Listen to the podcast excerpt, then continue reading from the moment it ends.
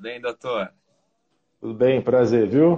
Poxa, um prazer tê-lo aqui. É... A Magda já já está entrando, mas acho que a gente já podia ir começando aqui, né?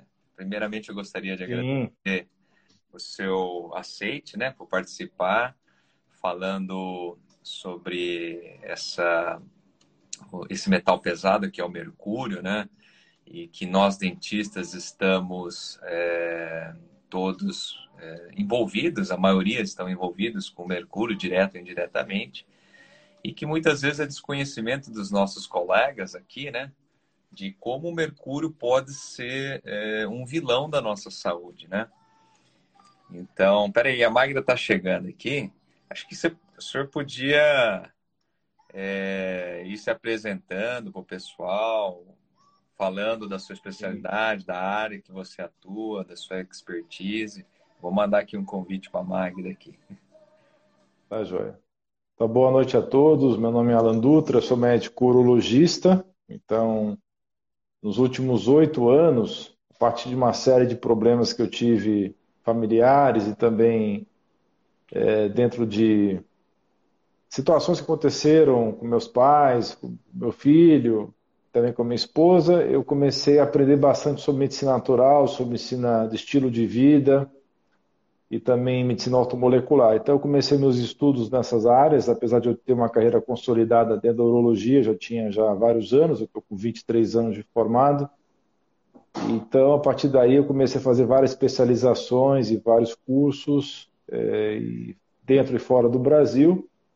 Então, eu comecei a estudar também bastante sobre poluentes ambientais, sobre metais tóxicos, né? Coisa que dentro da medicina mais convencional é praticamente ignorado, né? Porque fora da questão da medicina ocupacional, né, que lida com pessoas que trabalham em ambientes de risco, como mineiros, como pessoas que trabalham com situações aí de solventes e fábricas, essa questão da, polui, da poluição, dos poluentes ambientais é muito negligenciada, porque existe uma ideia errada de que esses poluentes eles só são importantes quando você tem contato com quantidades muito grandes deles, né, como são situações de ocupacionais, mas a gente sabe hoje que todo mundo está sujeito a estar intoxicado por múltiplas é, fontes diferentes justamente porque hoje a ciência do expossoma, que é uma coisa que está sendo estudada nos últimos 5, 6 anos, coloca que muito mais do que você ser intoxicado por grandes quantidades de determinado poluente, o que vale são a, as exposições cumulativas de milhares de substâncias em conjunto. Então, até pouco tempo atrás, isso era muito difícil de você mensurar, porque era muito complexo. Como é que você vai ver interação entre centenas ou milhares de substâncias dentro de um organismo ao longo do tempo? Né? Agora está começando a ficar viável através de técnicas de Big Data, que você está analisando aí, é, especialmente com metabolômica, né, que é uma das ômicas aí, que uhum. as ômicas são ciências que ficaram muito em evidência nos últimos anos, e a metabolômica, o que, que é? A capacidade de você, uma única gota de sangue, você está é, averiguando é, milhares de substâncias ao mesmo tempo. Então, hoje nós temos técnicas de é, cromatografia líquida, cromatografia gasosa e também espectrometria de alta definição que você consegue identificar 20 mil substâncias ao mesmo tempo numa gota de sangue. Então, isso está tornando viável você identificar essas múltiplas exposições de substâncias químicas e assim verificar é através de sistemas de Big Data, de, de bioestatística, é, qual é a, a, o efeito dessas substâncias cumulativas no organismo. Mas voltando para a questão do mercúrio. O mercúrio é uma das principais é, toxinas e, especialmente, uma das classes que está mais em risco são os dentistas. Tá? Então, os dentistas têm exposição muito grande ao mercúrio e então, é uma das principais fontes de intoxicação por mercúrio é lidar com essas, esses amálgamas dentários que é. estão perdendo o mercado, mas cada vez ainda tem muita gente trabalhando com mercúrio, né? Sim, só queria perguntar, só para a gente exemplificar, o senhor trata aí a parte integrativa funcional ortomolecular, né? é, também trabalha com doenças é, neurodegenerativas, né? O senhor tem algum Sim. paciente que é dentista? Sim, eu tenho vários. Não é só um, não. São vários. Uhum. Alguém é. confirmou. Tudo bem, não, isso daqui tem o caráter de pesquisa, né?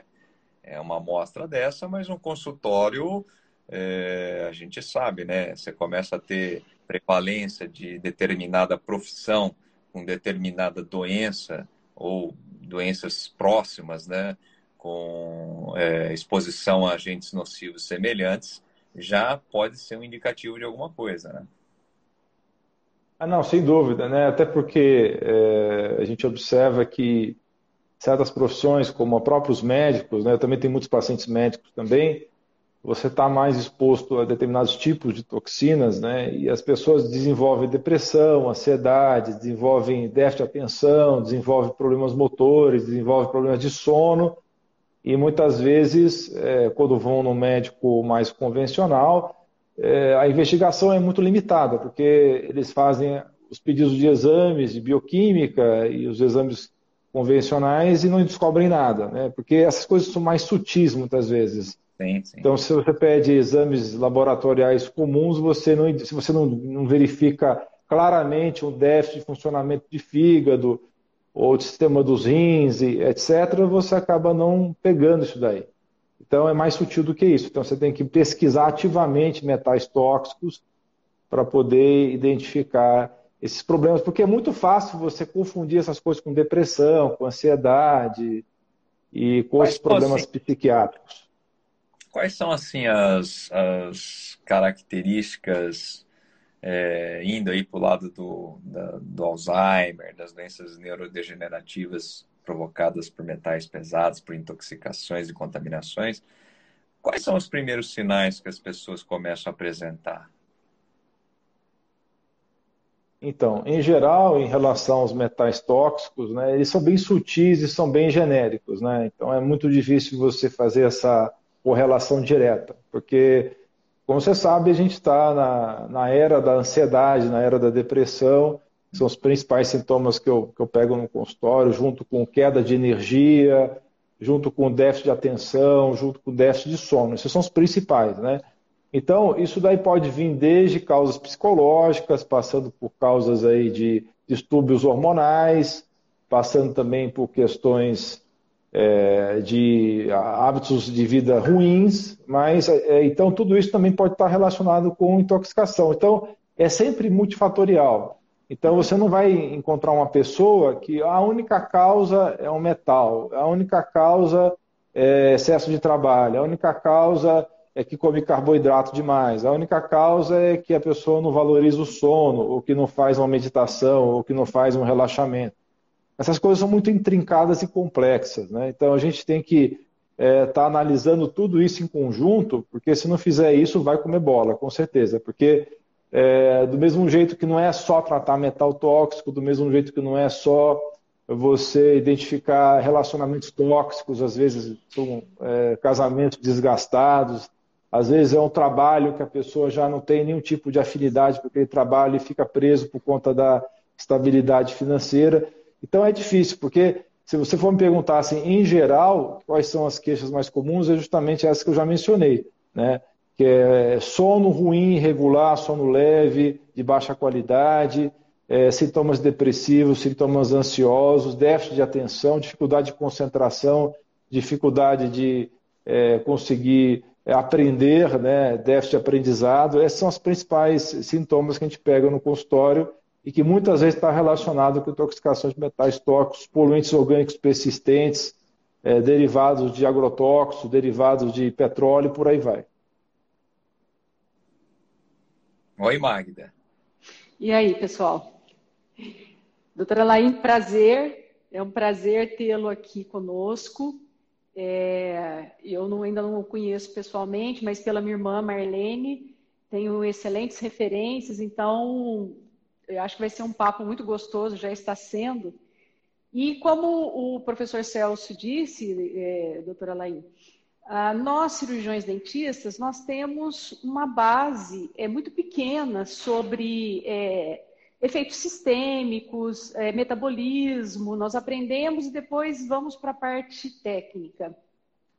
E hoje, nesse nosso propósito de fazer essas lives, de, de, de transmitir informações, é, nós queremos é, aumentar o nosso conhecimento com relação à interação entre a cavidade oral e a saúde geral. Então, por exemplo, os pacientes nos perguntam muito: é, ah, eu tenho uma restauração de amálgama, então necessariamente eu preciso remover? É uma questão bem polêmica e que causa até, é, né, professor Celso, muita discussão entre os grandes professores, porque dizem que não precisa mexer. Mas a questão é que nós temos que pensar em sustentabilidade também. Haja visto que, como a doutora Laine falou, é, hoje os poluentes eles estão em, em, todo momento e em todo lugar, eles estão na nossa casa, né? Realmente. E eu tenho estudado, é, doutora Laim, muito, principalmente a relação entre é, pessoas que têm uma intoxicação crônica por mercúrio e uma correlação com Alzheimer. Haja visto que o estresse oxidativo causado pela presença de, de, de concentrações é, no cérebro pode trazer aí uma degeneração e pode trazer essa correlação. É, o doutor pode, por gentileza, nos explicar qual é essa correlação do mercúrio e com Alzheimer? Até eu sempre sigo as suas publicações nas redes, e são vários os tipos de, de Alzheimer, né? mas dentre eles tem uma correlação com metais tóxicos, né? doutor, pode, por gentileza, nos, nos, elucidar esse tema? Então, todos os metais tóxicos, né, e, e, o principal deles com certeza é o mercúrio, mas tem o cádmio, tem o arsênico, tem o alumínio, tem o chumbo, né, são os principais, eles causam estresse oxidativo no neurônio.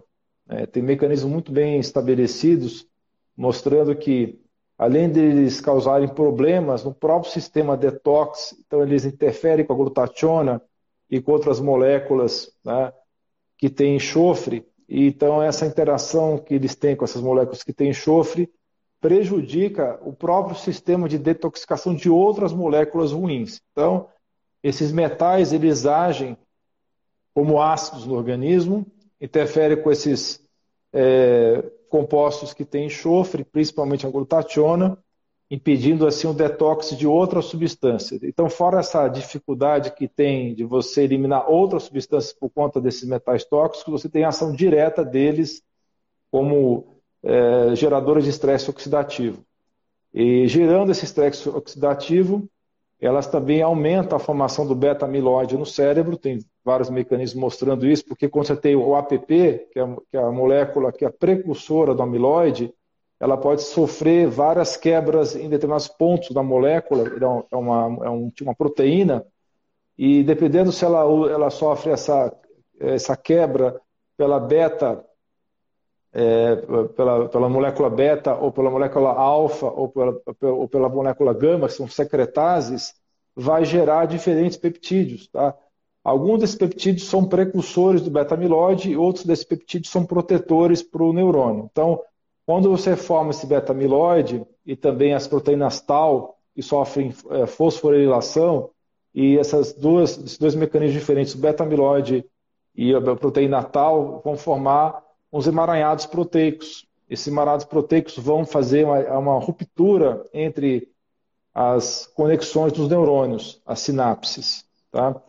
Então, a gente sabe que tem múltiplos fatores que aumentam a formação de beta-amiloide e proteína tal, e o mercúrio é uma dessas é, toxinas que geram isso. Então, tem bastante literatura já mostrando isso. Né?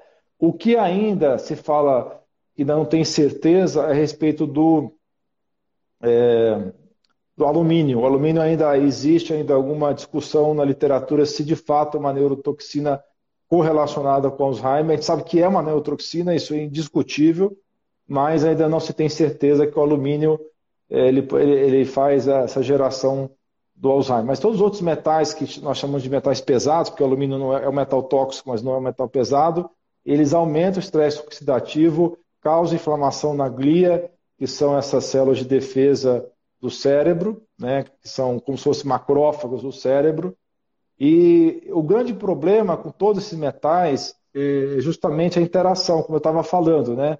Por isso que essa ciência do exposoma está começando a ficar muito importante, porque a gente tem essa situação da intoxicação aguda e da intoxicação crônica. A intoxicação aguda é você ter é, exposição a grandes quantidades daquele metal tóxico por um curto período de tempo. Aí você faz um exame de sangue e está lá o, o, alumínio aumentado no sangue. Né? O problema é que 99% das vezes não é isso que acontece. Você tem uma acumulação, uma exposição cumulativa ao longo de muitos anos de pequenas quantidades. E isso associando com outras toxinas, esse, essa, esse efeito cumulativo e associado é que gera os problemas, porque isso gera é, uma, uma situação que é muito difícil de você fazer essa, esse tipo de ciência que a gente está mais acostumado, mais cartesiana, de você associar uma substância a uma doença. Então, hoje, a metabolômica, a proteômica, e também a transcriptômica, todas essas ômicas estão permitindo hoje ficar é, viável você fazer esses estudos de uma maneira mais aprofundada. Então, existe uma resistência muito grande da odontologia uh, convencional, a ADA nos Estados Unidos, no Brasil também, uh, o algo equivalente, de reconhecer o mercúrio como uma toxina importante, tanto para o profissional dentista quanto para as pessoas que têm os amálgamas dentários. Né? Aí a OMT, nos Estados Unidos, tem um vídeo que você conhece, com certeza, mostrando a liberação do gás mercúrio quando você faz a. É, enfim, você morde esse, essa amálgama dentária de mercúrio, é, vai liberando esse gás, né, que, e, que é, o, é ao longo do tempo. Então, isso vai acumulando, não é uma coisa que vai ser em poucos meses, ao longo de vários anos, né, e isso vai gerando é, vários problemas à distância, e um dos principais hoje é a doença de Alzheimer. Está tá bem estabelecido isso daí. Né? É, o que, essa discussão de que é, realmente de você aceitar que o amalgam de mercúrio é um problema, também é, é uma coisa até que é, fica difícil para uma, instituição ao longo de tantos anos que defendeu aquele produto, né? porque mecanicamente você sabe muito melhor do que eu que o amálgama ele, ele é muito bom, né? mecanicamente, ele, ele, ele é quase perfeito, né? ele dura muitos anos, ele, o resultado final é muito bom, mas é, como isso é utilizado há muitos anos, e houve uma certa negligência, tanto no mundo da, da da medicina com odontologia em reconhecer prontamente essa toxicidade, fica muito difícil voltar atrás agora e reconhecer isso. Mas tem literatura vasta já apontando sobre os problemas do mercúrio. Exatamente. E o doutor Alain falou muito bem da Academia Americana de Medicina Oral, que é a IAOMT, da qual eu sou fellow e fiz a minha certificação na remoção segura do amálgama lá. Doutora Alain doutor Celso sabe, então por isso que nós dois temos até um curso onde nós ensinamos é, não só a remoção, porque para quem não conhece, né, vamos repetir mais uma vez aqui, o mercúrio, a restauração de amálgama de prata é uma liga de mercúrio, de prata e de outros é, elementos. E o detalhe que é desconhecido é que o mercúrio ele é volátil e é uma temperatura de 20 graus Celsius. Então, quer dizer, normalmente a temperatura é ambiente. Então, o perigo está na hora que se remove o amálgama e que forma o vapor. Porque o vapor, 80% desse vapor, ele é inalado e ele já é absorvido. Ele vai para o pulmão, pode ir para o sistema é, excretor, é, fígado, rins e ser excretado, ou se ele chegar até o cérebro, ele fatalmente vai causar esse, esse dano. Então, a nossa preocupação, doutora Laiminha e do Celso, é de ensinar essa técnica para os colegas com embasamento científico. E é, sobre o amálgama, hoje nós sabemos que a restauração de amálgama, sim, ela dura muito tempo, mas enquanto ela está na boca, ela causa trincas, ela causa várias é, consequências que às vezes até o próprio paciente não, não está sabendo. Né? Então, por isso a nossa prerrogativa de falar sobre isso. Existe o Tratado de Minamata, que é uma convenção que logo nós seremos obrigados, né, até é, legalmente, para cumprir é, isso. Então, é, é, uma, é uma questão muito importante, né, Celso, nós discutirmos essa relação. Não, com certeza. É... Eu estava aqui, estava até tentando achar no meu computador aquele trabalho, né? Que é um trabalho com, se eu não me engano, 20 milhões de pessoas, da, 20 milhões de pessoas de Taiwan. Sim. Lógico, é um trabalho de. Não é um trabalho prospectivo, mas é um trabalho retrospectivo, associando, correlacionando, né? Presença não de Alzheimer, mas acho que era Parkinson, né? O trabalho. Sim e observou-se o quê? Que pacientes com restauração de amálgama apresentavam 1.408 vezes mais chance de desenvolver Parkinson do que os que não tinham. Então, numa amostra de 20 milhões de pessoas. Então, quase um, acho que um quinto da população lá, os caras têm os registros odontológicos e médicos lá todos informatizados fizeram esse levantamento e essa correlação surgiu de forma até assustadora, né? 1.408 vezes mais risco de desenvolver Parkinson é, quem tem doença, quem tem, perdão, é, restauração de amálgama, né? Então isso mostra, né? Não é que prova uma, uma, uma causalidade, mas demonstra que tem alguma coisa por trás disso que precisa ser investigada, né? E, doutora Laim, nos fale sobre o dano que o neurônio sofre, né, e esses estágios do Alzheimer, porque, pelo que eu entendo, isso não é, é reversível, né, mas pode se, é, se, impedir que o dano avance. Como que é essa progressão? Não, na verdade, eu, quando eu estava na faculdade de medicina, se dizia que o neurônio não poderia se regenerar. Né? Essa informação era muito categórica, e hoje a gente sabe que não é verdade. É um tecido que tem menos capacidade regenerativa que a maior parte do corpo, mas ainda assim pode se regenerar. Então, você tem estímulos chamados sinaptoclásticos, que desfazem as sinapses, e você tem os estímulos sinaptoblásticos, tá? que fazem sinapses. Então, na verdade, quem hoje tem déficit cognitivo, pré-Alzheimer e Alzheimer, não está uma situação irreversível. É possível sim reverter. Agora, você precisa gerar um, uma quantidade X de estímulos para que aumente a formação das sinapses, para que você possa pender a balança de volta para restabelecimento dessas conexões. É, você tem que ter mais estímulos sinaptoblásticos do que sinaptoclásticos. Tá? Então, isso envolve uma, uma grande amplitude de coisas que tem que fazer. Então, é bem complexo. Né? Você estava comentando no começo da live sobre os tipos de Alzheimer. Né? Agora, aqui nós estamos comentando é, sobre o tipo 3, segundo a classificação do Dale Brezen, que é o tipo tóxico. Né? Você tem toxinas ambientais e tem toxinas biológicas, né? Então você tem desde metais tóxicos, passando por componentes orgânicos persistentes e tem toxinas também de outros organismos como vírus, bactérias e fungos.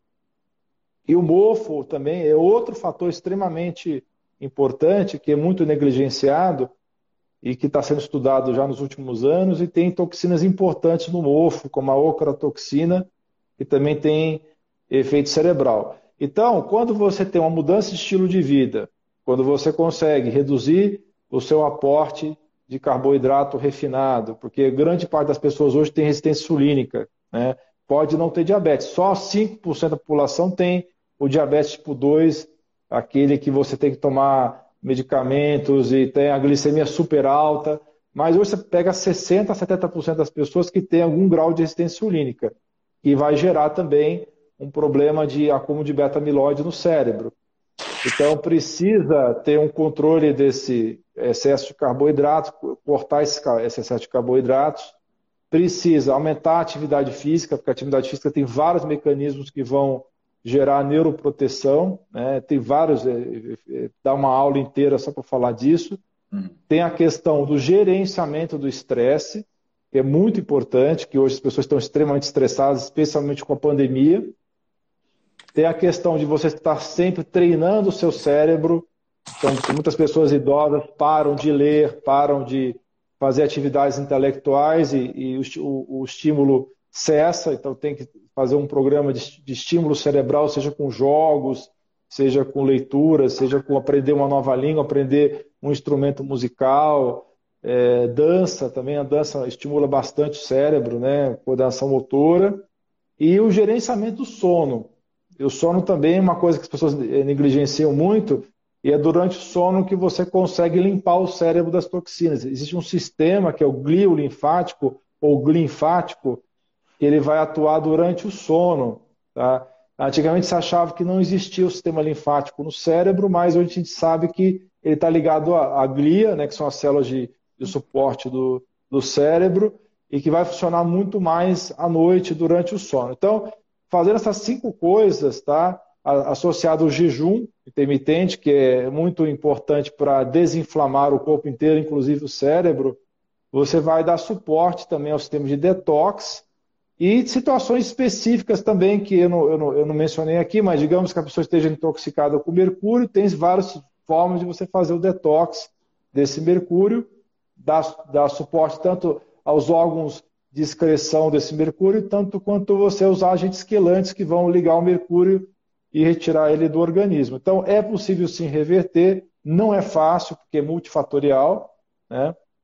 Então, isso é um grande desafio do dia a dia, porque muitas famílias eh, realmente acham a tarefa um tanto quanto hercúlea, né? Porque tem que fazer mudanças muito profundas no estilo de vida, especialmente a alimentação, que é o mais difícil, porque as pessoas têm uma ligação muito forte com a alimentação inflamatória, tiveram isso ao longo da vida inteira, e também tem uma dificuldade muito grande de gerenciar o estresse. Esses são os dois principais problemas que eu vejo é, entre os pacientes. Mas é perfeitamente possível você é, conseguir reverter o processo inflamatório. Lógico, não são todos os casos que acontece isso. Pessoas que têm a doença muito avançada já e que não conseguem é, mudar a tempo o estilo de vida, é, mas mesmo assim vale a pena porque você consegue frear a doença de uma maneira que você não conseguiria com os medicamentos hoje disponíveis, que meramente fazem desacelerar um pouco a evolução da doença. Perfeito.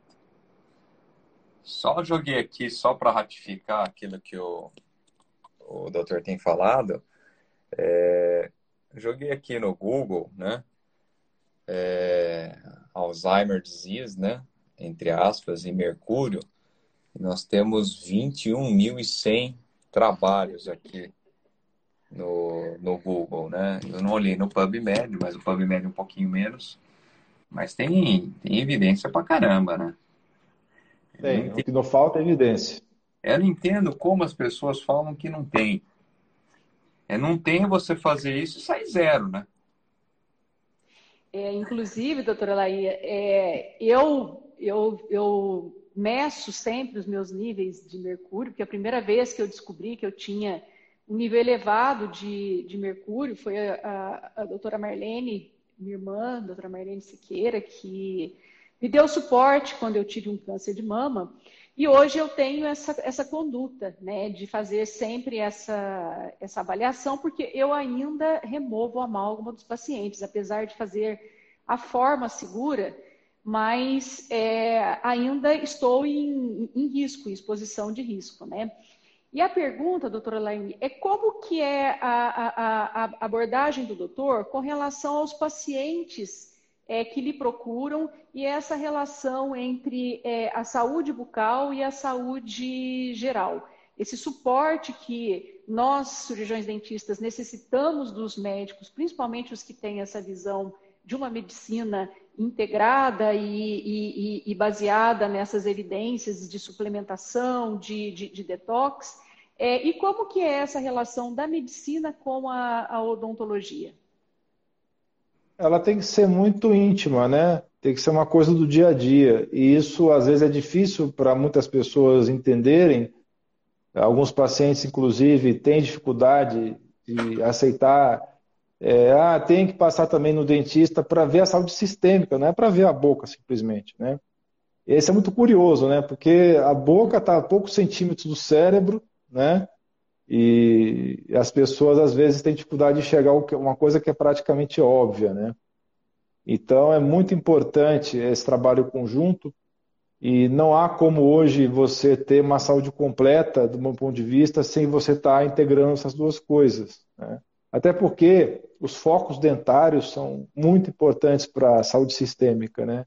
Nós sabemos que os canais dentários que estão contaminados, é muito difícil hoje, por mais que o dentista tenha técnicas é, muito boas de, de, de, fazer o canal, é, você tem aqueles canalículos que não são é, totalmente preenchidos. Você sabe melhor do que, do que eu sobre isso. Né? E aí você tem aqueles focos dentários num dente morto, porque o dente não tem mais circulação sanguínea, não tem mais inervação, então não tem como a célula de defesa chegar naqueles canalículos que estão contaminados com os focos dentários. Então, é, muita gente hoje tem doença à distância, pessoas infartam, tem AVC, pessoas têm é, focos à distância por conta desses é, desses focos, tanto de canais que não ficaram totalmente é, preenchidos, como também a, a, dos, das cavitações, que você também bem conhece. Né? Então, é muito importante, além de você ter uma avaliação é, de um médico que enxergue como todo, que seja complementado por um dentista que conheça cavitação, que conheça metais interferentes, que conheça a respeito também é, dos problemas dos canais. Porque muitas vezes, por mais que a gente, como médico, tenha boa vontade de tratar os pacientes da melhor forma possível e tratar com várias estratégias diferentes, é, às vezes você não consegue sarar a pessoa completamente até o momento que ela faz uma avaliação e descobre que tem uma cavitação não tratada ou que tem um foco dentário é, dentro de um canal. Então, muitas vezes a pessoa fica a vida inteira é, passando por vários médicos mais bem intencionados possível, mas que não tem como atuar nessa área, porque é uma área bem específica da odontologia. Então precisa ter esse, casamento. Difícil é, às vezes, convencer todo mundo que isso é necessário, né? Exato.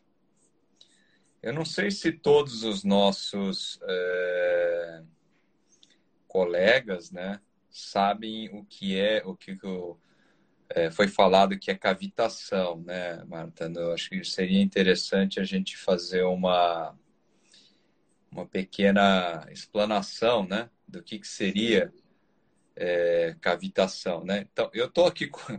Eu estou escrevendo um negócio sobre isso, não sei se eu posso fazer isso. Claro, hoje, aliás, nós começamos nosso dia com um trabalho sobre cavitação, é... né, Celso? A gente Exato. de manhã então, isso daqui, um né, pouco. É, cavitação deixa eu só explicar. É uma, é uma, uma loja, né? Que é um buraco, vamos falar assim, em termo bem simples, que existe nos ossos maxilares, é, geralmente preenchido aí por algum tecido inflamado, um tecido adiposo inflamatório. Não é nada novo, isso já foi descrito em 1912, se eu não me engano, por Black. Ele já observava essas coisas e recentemente, desde 1990 e e dois, assim, já tem sido descrito que a sua prevalência atinge mais mulheres, 4 para 1, principalmente entre 40 e 60 anos, a região mais afetada é de sisos, né?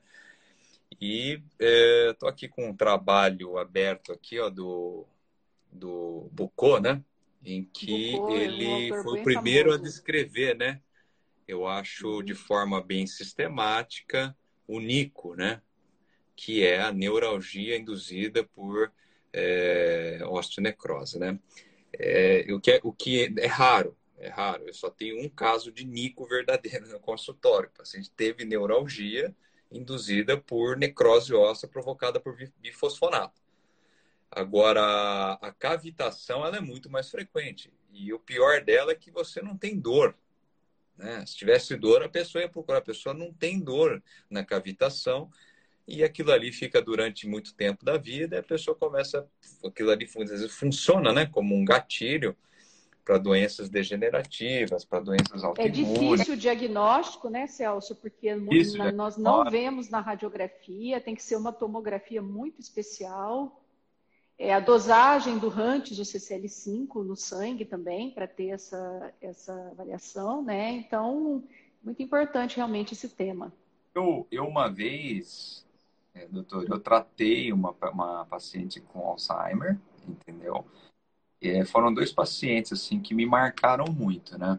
Uma foi com o Nico, eu tirei o Nico. Cara, no pós-operatório, eu, eu percebi, como leigo, né? eu percebi que ela já era muito mais responsiva às minhas perguntas, né? É, já demonstrava uma interação maior e uma outra era bem assim, a pessoa não, não respondia nada, ficava com o olho fechado, né? E aí estava com dentes com muito focos de infecção, canais, fraturas, restos residuais. Eu fiz uma limpeza geral.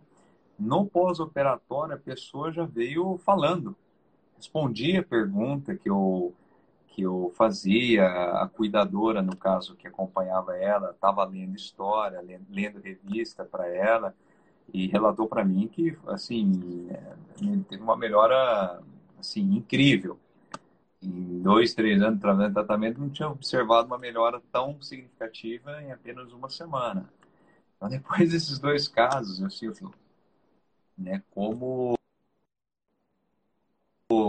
é, aquilo que o senhor falou, né, removendo esses focos dentais, o paciente muitas vezes tem uma melhora muito forte, né, porque talvez era isso que faltava só para dar uma melhorada, né, o resto o médico já estava fazendo mas tinha parado Sim.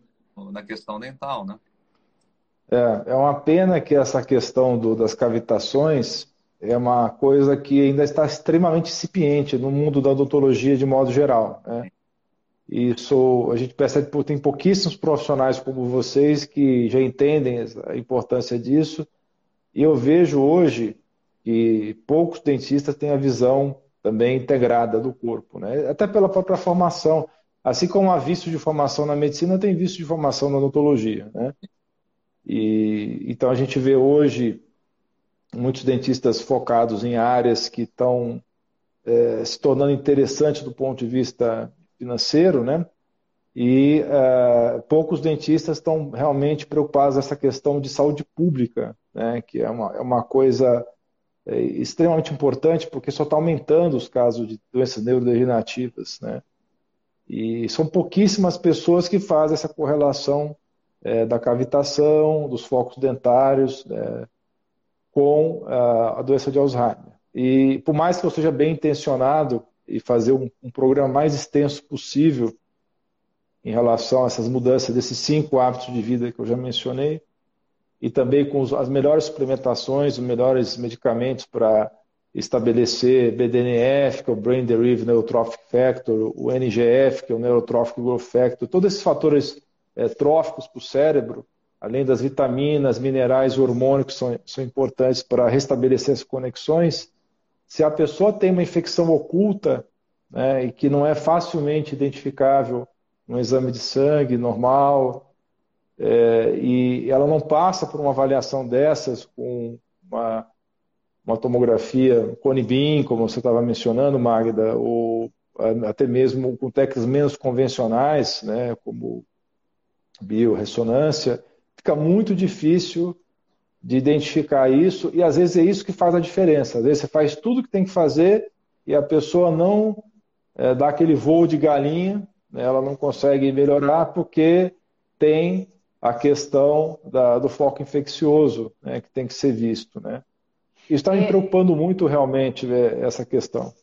E, doutor Laim, nós, né, eu, doutor Celso, vários outros colegas que podem estar nos assistindo aí, hoje a odontologia nós temos também a ozonioterapia, que nos ajuda muito no, na, na resposta pós-cirúrgica desses pacientes. E é muito interessante o que o doutor Laim está falando agora, porque assim, o paciente ele tem que entender que é um protocolo, né? Terapia, é uma terapia e tem um passo a passo. Voltando na questão da toxicidade do mercúrio, então, é, o doutor Alain tem a clínica em São Paulo, né, que faz esse atendimento.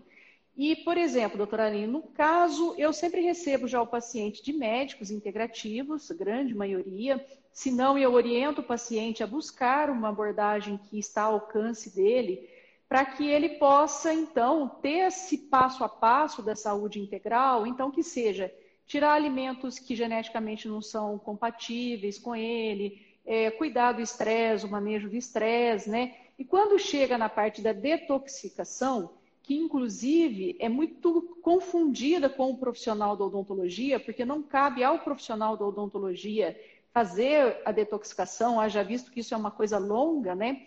Então, nós encaminhamos isso para os profissionais da área de medicina.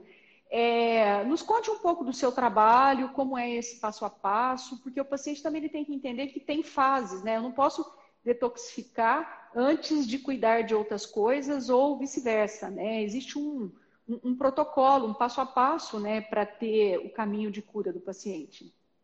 É, e tem que ser individualizado, porque a questão toda é a seguinte, né? Quando a pessoa está intoxicada, isso é uma interrelação entre a capacidade que ela tem de se livrar das toxinas, né, que é são a genética dela em relação às enzimas detoxificantes e a carga que ela teve ao longo da vida, né? Pessoa, tem pessoas que nascem com um copinho, tem pessoas que nascem com um balde enorme. Então, tem várias tolerâncias diferentes aí às diversas toxinas. Tem pessoas que são extremamente sensíveis e que não toleram quase nada. E tem pessoas que conseguem fumar até e morrer com 110 anos de idade, né? Essas são raríssimas, mas existem, né? Então é uma coisa complexa, porque se você pega uma pessoa intoxicada e você faz um protocolo de detox muito ávido, ah, vamos tirar essa toxina rapidamente dessa pessoa, porque está fazendo mal para ela. É uma, é uma faca de dois gumes, porque se você entra com um quelante muito forte, numa dose inadequada, digamos, você entra com um DMSA, um DTPA, um EDTA, e essa pessoa ela começa a mobilizar essa toxina numa velocidade muito alta e infelizmente nós, nós temos basicamente três fases no detox, fase 1, fase 2 e fase 3. Então o grande problema está entre a fase 1 e a fase 2, porque a fase 1 é você pegar um composto que é lipofílico e transformar ele em hidrofílico. Né?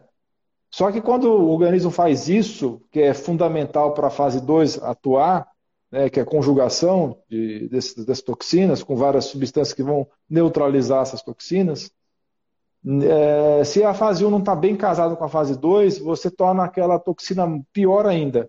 É, é, enquanto ela está lipofílica, ela está mais ou menos controlada. Quando ela vira hidrofílica, ela fica mais ativa e mais tóxica. Então, é, a pessoa muitas vezes ela não tem a capacidade é, de você eliminar rapidamente aquela toxina. Então você tem que fazer isso lentamente para que ela vai se livrando daquela sujeira de uma maneira que ela tolere isso. Né? Porque, como eu falei, são várias etapas, e se uma etapa estiver desconectada da próxima etapa, você vai ter uma piora temporária dessa pessoa. Então, isso pode ser tão grave a ponto que às vezes a pessoa pode ficar uma situação gravíssima por conta de um detox muito rápido. Então, cada caso tem que ser analisado de uma maneira individualizada e você tem que avaliar. Tem algumas dicas que nos dizem a respeito dessa pessoa ser uma pessoa mais sensível ou não.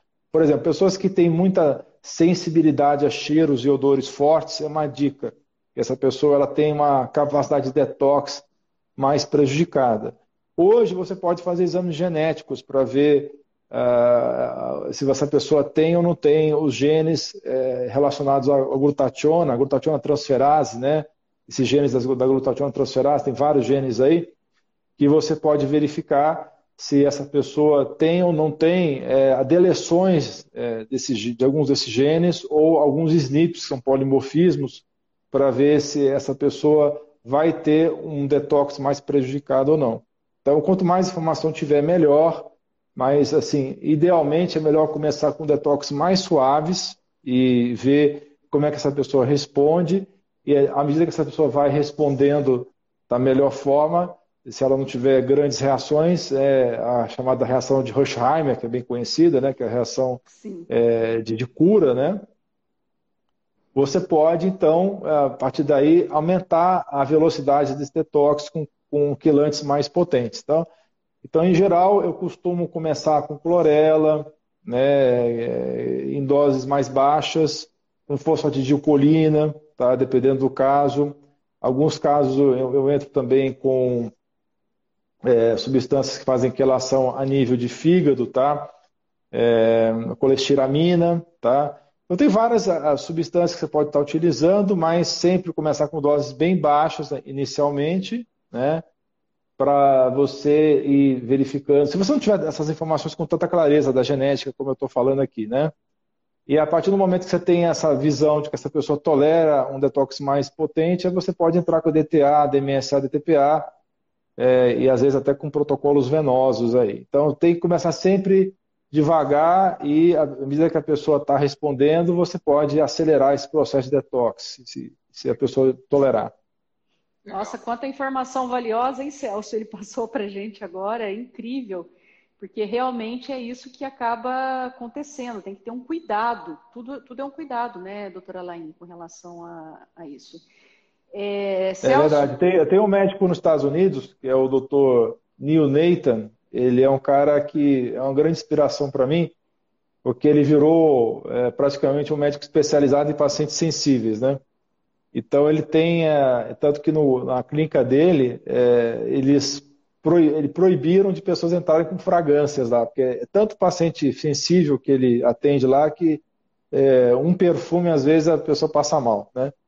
Então ele tem uma, ele desenvolveu todo um protocolo que é bem interessante que eu me inspirei nesse protocolo dele para estar tá lidando com esses pacientes, porque é, eu já ouvi de vários pacientes assim que passaram muito mal quando fizeram protocolos padrões de detox e, e fica parecendo, é muito difícil para, às vezes, a pessoa entender que não foi o remédio em si que gerou isso, mas a toxina que foi mobilizada, né? E que gerou isso daí. Reação da, desse tipo aí, quando a pessoa passa mal, que é dor de cabeça, é diarreia. Reação de pele, ah, é, né? É, é, os casos mais suaves é diarreia, dor de cabeça, tontura, né, pele, é, lesões na pele, tá, avermelhado. Agora pode chegar coisas bem assim, é, pode chegar até problemas motores, a pessoa pode ficar até incapacitada por algumas semanas, em casos mais graves, tá?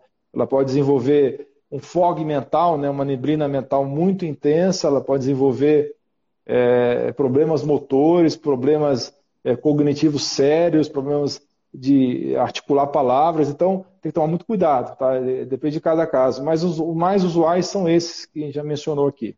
Né? Espetacular, quanta, quanta informação valiosa, doutora Lain. E, e numa visão geral é, do paciente, qual a dica que o doutor daria, então, sobre prevenção? Vamos falar sobre saúde. Nós falamos tanta, tanta coisa, né? O doutor já falou até dos cinco passos, né, que a gente deve ter. Mas hoje, de uma forma geral, falamos da relação de se cuidar dos dentes e se cuidar da, da, da, da saúde geral, né? Mas qual a dica para os nossos ouvintes aí sobre é, como que podemos ter saúde? É, para prevenção, você fala de, de, de, saúde em geral, né? Então, Isso. é muito importante que você primeiro, primeiro tente obter os alimentos das melhores fontes possíveis, né? Então, muita gente acha que alimento orgânico é frescura. Não é, tá? É, hoje a gente está num ambiente cada vez mais tóxico e tem muita coisa que você não controla. Como é que você vai controlar a qualidade do ar? Né? Você pode instalar para filters, né, que são filtros é, para tirar uma parte das toxinas no seu escritório, na sua casa. É, isso é um pouco, talvez, você fazer para vários ambientes, pode ficar um pouco caro, mas é viável. Mas mesmo assim, você vai sair do seu escritório, você vai sair da sua casa, vai respirar ar. Né? Você não tem como deixar de respirar o ar é, de fora de casa. Então, você também vai estar exposto à água. Você pode pôr filtros na sua casa, sistema de filtragem na sua casa, Idealmente todo mundo deveria ter, mas é, para algumas pessoas fica caro. Mas você está disposto à água do restaurante que você vai frequentar, você está exposto à água de uma visita que você faz para um vizinho, para um amigo, para um parente. Então, tem algumas toxinas que você consegue evitar é, exposição. Outras é totalmente impossível, porque elas estão no ar, na água e nos alimentos. Então, na medida do possível, comer o mais é, que você conseguir orgânico possível, né? E você ter alguns cuidados, comer os alimentos sulfurados, tá? É o alho, a cebola, é, comer também os alimentos ricos em compostos etiol, né? Que é o caso é, da, dos é, ricos em sulforafano, como é o caso da couve, da couve de Bruxelas, do brócolis, que são os, os a, a, as, as plantas, as crucíferas ou bracíferas, né? Que são essas plantas ricas nesses compostos. é muito importante comer é, couve, couve de bruxelas, brócolis, agrião, é, alho e cebola. É muito importante você colocar coentro na sua alimentação, que o coentro também é um, é um detox bem interessante. É, periodicamente você fazer, fazer detox com clorela, é, ou com terra de atomácea, ou com é, também com a quinoptilolita, né, a zeorta quinoptilolita. É, então, é, todos esses recursos são importantes para você estar tá preservando sua saúde, além de fazer atividade física, porque atividade física você vai, além de você mobilizar milhares aí de é, vias bioquímicas que vão ser favoráveis à sua saúde, o suor, por si só, também é uma via de excreção de toxinas, bem importante, especialmente para o alumínio. Então, atividade física, você suando, você também vai é, conseguir fazer um detox uh, adequado do seu organismo. É, o detox mental também é muito importante, porque hoje as pessoas estão muito estressadas e muito expostas a notícias negativas. Então, você é, desligar um pouco a televisão, parar de ficar vendo notícias ruins e notícias desnecessárias que não vão te levar a lugar nenhum. Então, é muito importante você estar tá, é, controlando o que vai entrar dentro de você. Né? Você ter essa, essa, essa busca ativa por conteúdos de alta qualidade, né? conteúdos que hoje você tem na internet, que você tem nos canais do YouTube, você tem no Instagram e nas redes sociais, buscando é, conhecimento de alta qualidade. É, também é, tomar muito cuidado com os relacionamentos com as pessoas, né? evitar os relacionamentos tóxicos, que quando você fica num relacionamento muito destrutivo, isso também gera uma redução do seu sistema imune e você fica muito mais exposto também aos outros fatores que vão te levar à doença. É, você ter uma preocupação em ter um sono de qualidade e deitar o mais cedo possível. Hoje as pessoas querem ficar até uma hora da manhã e querem acordar às seis horas da manhã. É, todo mundo quer fazer isso porque acha que está perdendo tempo dormindo. Só que você não está perdendo tempo dormindo. É durante o sono que o seu cérebro se renova, como eu falei, tem o sistema linfático que vai liberar toda essa sujeira que acumula no seu cérebro e se você não dormir direito, você não vai ter produtividade ao longo do dia. Não adianta você estudar ou trabalhar 15, 16 horas por dia se você não tiver produtividade. Então você tem que ter essa, essa, esse conhecimento. Não adianta você ficar achando que dormindo pouco você vai conseguir é, ter lazer e, e, trabalho na melhor qualidade possível, que não vai ter. Você vai ter é, uma piora de produtividade. Também é muito importante para as pessoas começarem a ter essa preocupação com jejum. Porque tem inúmeros estudos, tem poucas coisas na ciência tão bem estabelecidas como a questão curativa do jejum. Porque tem muita é, coisa, é, a própria situação do mercúrio, tem muita discussão se não, se não, se não faz não faz mal, apesar de a gente ter, ter essa extensa literatura né, que você acabou de mencionar e mostrar aí na, na tela do seu computador, mas a questão do jejum intermitente, né, é, ela, é, é, ela beneficia desde a mosca da fruta até os primatas mais evoluídos. Então, você fazer um jejum periódico vai ajudar muito a você se livrar dessas toxinas que se acumulam no nosso organismo e vai ativar, ativar as, as, vias metabólicas com a, a, MPK, que vai gerar é, a renovação celular das organelas, né, das, das mitocôndrias e outras organelas. Pode falar jejum que é três vezes por semana, você acha um padrão, uma boa? Qualquer jejum que você se adaptar é, tá, tá, tá, valendo. Tem múltiplos sistemas de jejum. A, a, maioria das pessoas prefere fazer aquele jejum de 12 a 14 horas, que você vai jantar cedo e, e pula o café da manhã, e bebe só água de manhã, ou, ou chá verde sem açúcar, ou para quem gosta de café, é, café sem açúcar, e aí você vai fazer a primeira refeição na hora do almoço. a gente gosta de fazer assim, cinco dias normais e faz dois dias de jejum. Né? Então tem vários sistemas de. É o que se adapta melhor, tá? É, na verdade, assim como o melhor exercício é aquele que você faz, o, o jejum, o melhor jejum é aquele que você faz. Né? Não adianta ficar na teoria, porque não vai funcionar. Né? Jejum é então, essas coisas. Nossa. Hum. Opa, cortou o que você falou aí do jejum já foi até ganhador de prêmio Nobel, né? Sim, é, inclusive tem até uma empresa chamada Prolon nos Estados Unidos que desenvolveu uma dieta que simula o jejum, hum. né? Porque é, é, o, a, o, papel do jejum está tão bem estabelecido como é importante para a saúde que essa empresa desenvolveu uma dieta que, que ela simula a, a, as alterações metabólicas que o jejum proporciona. Então, é uma coisa muito importante, sim. Lembrando que jejum não significa que você vai ficar desidratado. Tem que manter a hidratação, tomar líquidos, né? Porque senão aí você vai ter outros problemas aí, porque também é muito importante ter líquido no organismo para os processos de detox funcionarem direito, né? Uhum. O solvente é tão importante quanto os solutos, né? É muito importante ter água suficiente no organismo para as reações bioquímicas acontecerem. E é interessante que a criança, quando adoece, ela para de comer, né? Então já, já é uma coisa do, do próprio corpo, sábia, né? Poxa, que crianças, bacana. Os animais também, os animais, os animais. também têm essa. É, engraçado também que é, a gente está falando aqui, eu falei um pouquinho de zeólita, né, de terra de atomácia, né, que são elementos que ajudam muito no detox é uma coisa também que vários animais. É, o homem descobriu que algumas rochas vulcânicas tinham essa propriedade de detox, vendo animais, né? animais que estavam passando mal, animais que estavam doentes, ao comer esses, esses minerais, tinham melhora. Né? Foi assim que foi descoberto essas propriedades aí de curativas dessa substância. Né? Magda, tem umas perguntinhas aqui, eu vou pôr as, as principais aqui. Tá, vamos lá. É, é... Deixa eu ver. Olha, esses metais comprometem a metilação do DNA. Qual o impacto Sim, tem, tem transferência de bons genes? Opa, é a parte final da pergunta eu não peguei. Acho que cortou um pouquinho a sua voz. Tá, ah, é... tá aparecendo aqui. Esse metal, ah, você colocou aqui. Esse metais comprometem a metilação do DNA. Sim, existe vários estudos de epigenética, tá? A metilação o que, que é? É um grupo metil, que é uma molécula bem pequenininha, que ela se liga ao DNA e ela silencia o gene. Então, a gente tem genes que são silenciados e genes que são ativados de acordo com a metilação ou a demetilação.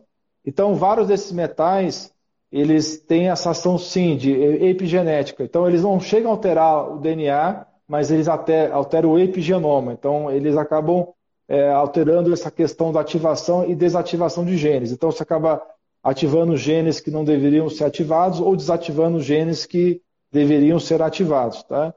Então, é, deixa eu ver a pergunta: esses metais comprometem a metilação? Sim, a resposta é sim. Tem vários estudos mostrando isso. Qual o impacto disso em relação a transferir bons genes?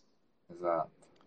Eu não sei se eu entendi essa parte da pergunta, tá? Mas deixa eu ver se eu consigo explicar. Então, como é que você pode fazer, então? Além de você não ficar exposto a esses metais, que vão ter efeitos ruins no epigenoma, né, na, na, na metilação dos genes, é importante você ter entes importantes na metilação, que são as vitaminas do complexo B, especialmente a metilcobalamina, a vitamina B12, o ácido fólico e metilfolato, a vitamina B2 e a B6 também são importantes, e também você tem também aí o papel do aminoácido N-acetilcisteína e tem o papel da colina. Todas essas substâncias, né, é, além do trimetilglicina, do dimetilglicina, é, do SAMI, essa, essa adenosilmetionina, elas vão ajudar né, nessa regulação dos processos metabólicos e vão diminuir esse efeito é, negativo dos metais é, nessa, nessa questão do epigenoma.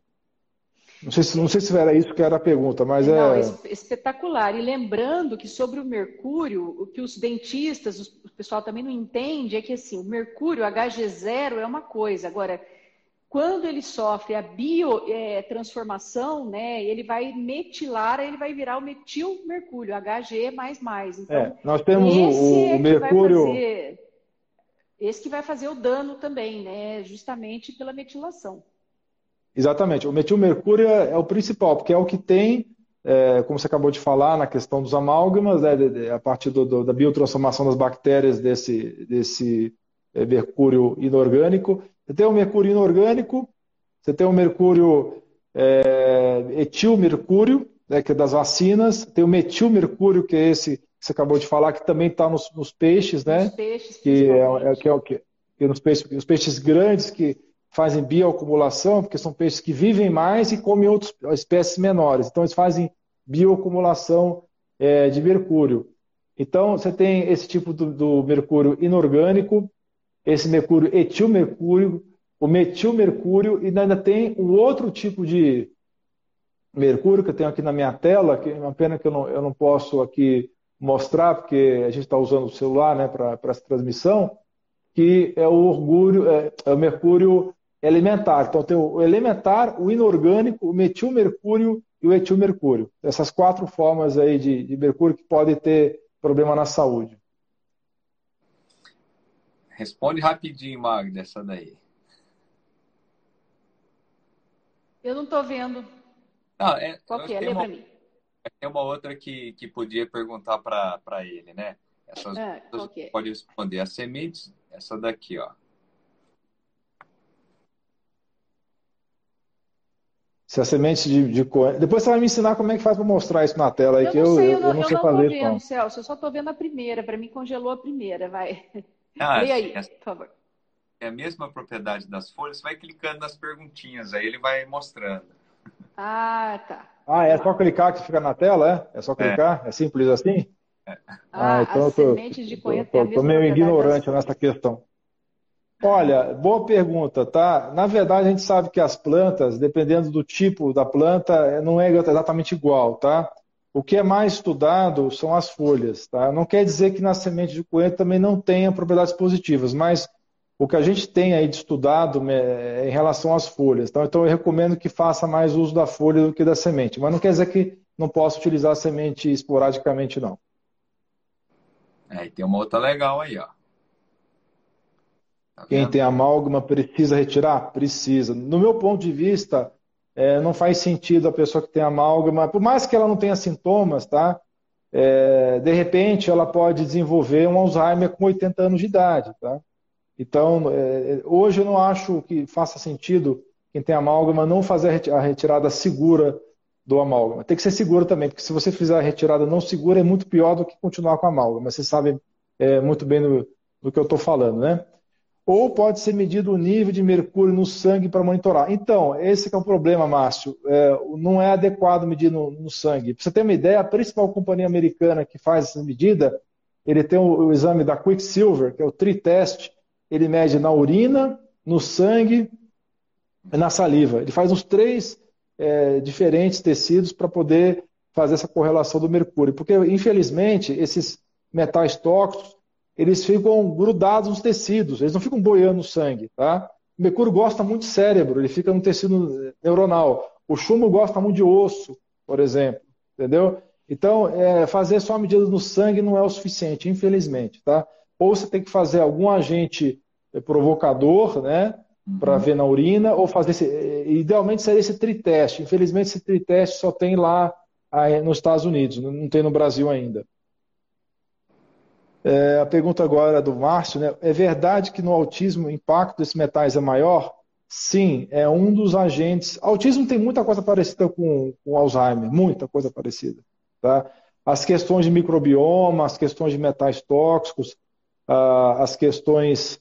É, muitas coisas são comuns entre o autismo e o Alzheimer. E sim, tem participação de metais tóxicos no autismo, é, com certeza. Na verdade, o autismo é uma, é uma, é uma junção de genética favorável com microbioma ruim e vários outros agentes ambientais. É bem complicado também essa questão do autismo, porque ele também é multifatorial. A pergunta da Wanda. Betaína base para baixar a homocisteína? Sim, betaína é trimetilglicina, é um desses agentes que eu acabei de falar. Ela é um dos principais agentes para baixar sim, a homocisteína, porque ela vai promover a metilação. Tá? Por quanto tempo? Depende, Wanda. Pode ser dois meses, três meses, depende de cada caso. Vai ter que fazer o tratamento e depois repetir o, o marcador para ver se ele baixou, tá? Que, que maravilha, hein, Celso? Aí, acho que nós estamos nós estamos indo para o final. Dá tempo de responder pergunta ainda, Celso? Acho que não, né? É aquilo que ele falou, depois de muitos anos com a amálgama, ainda haveria acúmulo que justifique a remoção? Sim. Sim. Porque... Não, é, é, a pergunta talvez esteja um pouco. É, a formulação da pergunta talvez esteja um pouco estranha. Mas eu, na minha opinião, eu acho que você tem a mesma opinião que eu. É, sempre vale a pena retirar o amálgama, tá? Sempre com a técnica segura. Se você não tem acesso à técnica segura de retirada, não faça. Essa é a verdade, tá? é. melhor você ficar mais uns anos com amálgama e até você achar um profissional que faça a remoção segura. Vocês querem acrescentar alguma coisa a respeito disso? Não, lembrando que o, em setembro do ano passado, o FDA, né, o FDA, ele lançou uma recomendação, eu sempre passo para meus alunos, quem quiser entra lá no meu Instagram, tem também, para pessoas com a sensibilidade que não se deve usar o amálgama, dentre elas as, as grávidas as lactantes, né? E as pessoas com doenças inflamatórias, como o Alzheimer também. Então, tem que tomar muito cuidado realmente com essa, essa posição, né? É muito bacana essa interação do pessoal, né, Celso? Fazendo bastante pergunta. E, doutora Laim, é, queremos agradecer. E se não é a última live, não, né? É a primeira só, porque foi tão rica, né, Celso? Tantas informações Nossa. importantes. Mais de mil pessoas que passaram aqui foi muito boa. É, é um assunto assim de é, que é uma coisa nova tanto para médico, você imagina para dentista, né? E é uma coisa que a gente está mexendo todos os dias. Eu praticamente todos os dias a gente mexe com amálgama, remoção de amálgama, né? coroas, né? E eu acho importantíssimo esse tipo de informação, é, alertando tanto o paciente como o dentista, né? A gente, em outras lives, comentou muito do risco ocupacional dos dentistas em fazer isso sem um mínimo de proteção, mínimo de cuidado. Eu acho que a gente tem feito o nosso papel, né, Magda? A gente, como formador de opinião, professor, pesquisador dessa área, de estar tá fazendo esse, essa, essa, essa informação né, para os colegas, para os pacientes, para que cada um também aí possa se mobilizar, aprender, estudar, a buscar esse conhecimento, que não é complexo, não é difícil, né? algo a mais que você vai agregar no seu tratamento, mas que o resultado vai ser impactante, tanto na sua vida como na vida dos seus clientes. Sim, então, eu concordo. Com certeza. Agradecer né, ao doutor Alain por putz, que brilhantismo, mostrando aí um conhecimento bioquímico, né? Porque a gente, depois que começa a entender disso, a gente vê o quão importante é a bioquímica, né? A gente estudou lá na faculdade e ficou traumatizado, mas agora a gente tem que reaprender. É, o problema é a sopa, de, a sopa de letrinhas, né? A genética também tem esse problema, né? Você começa a ler um texto, começa a é, parecer que você está com dislexia, tem tanta sopa de letrinha que aparece, né? É verdade. Então eu só tenho que agradecer a sua disponibilidade, essa uma Gratidão, hora. Gratidão, doutor Leite com certeza você deve ser um, um profissional super ocupado, que não tem uma demanda absurda no consultório, né? Todos os médicos integrativos que a gente sabe estão assim hoje. E, poxa, muito obrigado pelas suas informações, também foi um prazer conhecê-lo. É, espero que a gente se encontre aí no futuro próximo, né, Magda? Ah, sim, deixa gravado uh, essa live aí no seu Instagram, porque depois eu vou puxar para o meu canal, tá bom? Ah, pode deixar. Gratidão, doutora Laí. Logo eu estarei aí na sua clínica fazendo uma visita, tá? Ah, e... sim, vai ser um prazer, viu? A sua, sua irmã é muito querida e com certeza você também deve ser muito querida. Ah, gratidão, né? E queremos agradecer a todos os nossos colegas, pacientes e amigos que estiveram aí é, e que nós possamos ter outra oportunidade como essa, doutora Laí. É isso aí. Com certeza, viu? Nós nos vemos na próxima, então um grande abraço a todos aí. Tá? Beijão a todos, ótima Tchau, noite. pessoal. Tchau. Tchau, tchau.